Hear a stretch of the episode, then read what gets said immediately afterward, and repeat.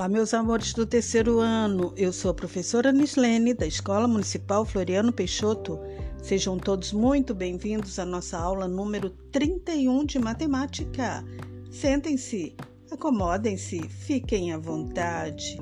Pegue o seu caderno, lápis, borracha e um livro de matemática, que chegou a hora de aprender e nos divertir muito juntinhos, corrigindo a tarefinha de casa.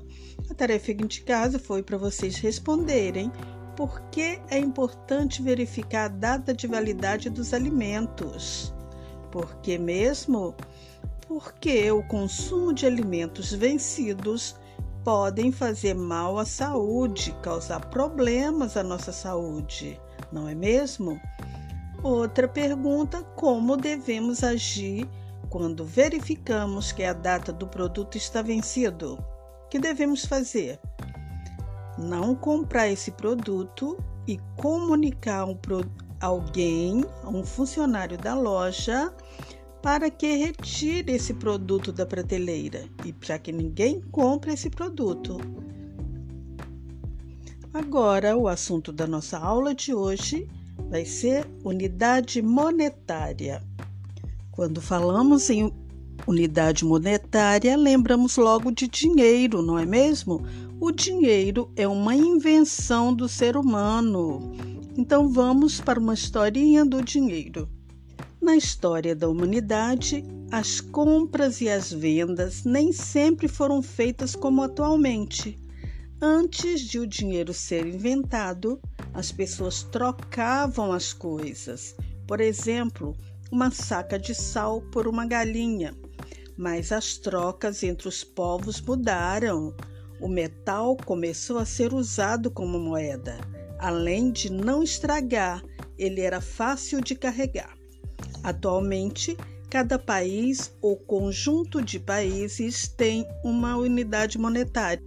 Por exemplo, em vários países da Europa usa-se o euro, nos Estados Unidos usa-se o dólar, na Argentina usa-se o peso.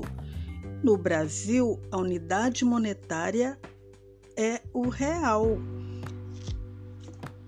Desenhe no caderno as notas que usamos. Nós temos as notas, que são as cédulas de papel de 200 reais. Desenhe aí um retângulo com o número 200, outro retângulo com o número 100. Nós temos notas de 200, de 100, de 50, de 20 reais, 10 reais, 5 reais e 2 reais.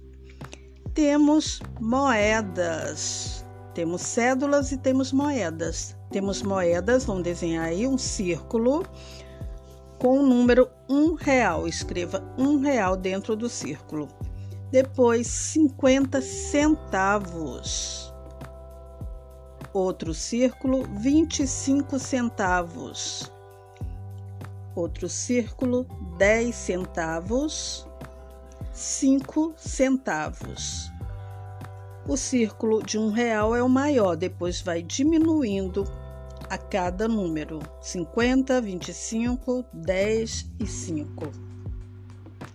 Nosso dinheiro chama-se real e é representado por notas, cédulas e moedas. As moedas de menor valor chama-se centavos. O dinheiro em circulação no Brasil nos dias de hoje é o real, mas já houve outros tipos de dinheiro que foram usados no país. Hoje, além dessas notas, cédulas ou moedas, o dinheiro que está substituindo essas notas e as moedas hoje em dia. Quais são? Quais são, quais são eles? São os cartões de crédito, de débito e os cheques para aqueles que têm conta em banco. Antigamente também era usado o sal como unidade monetária. A palavra salário vem de sal. Por volta do século 8 a.C., todos precisavam de sal. pois ele era usado na conservação da carne. Porém, o ser humano tinha muita dificuldade em separar o sal da água. Por isso, o sal era um produto muito, muito raro e valioso naquela época e era utilizado como moeda em algumas regiões, como moeda de troca em algumas regiões. Então, aprendemos hoje que a unidade monetária que usamos no Brasil é o real. E, como tarefinha de casa, vocês vão pesquisar o nome das antigas moedas usadas no Brasil e escreva no seu caderno. Se não entenderam, coloque um X colorido no assunto para perguntar à professora quando retornarmos às aulas. Até a próxima aula. Beijo, beijo, beijo.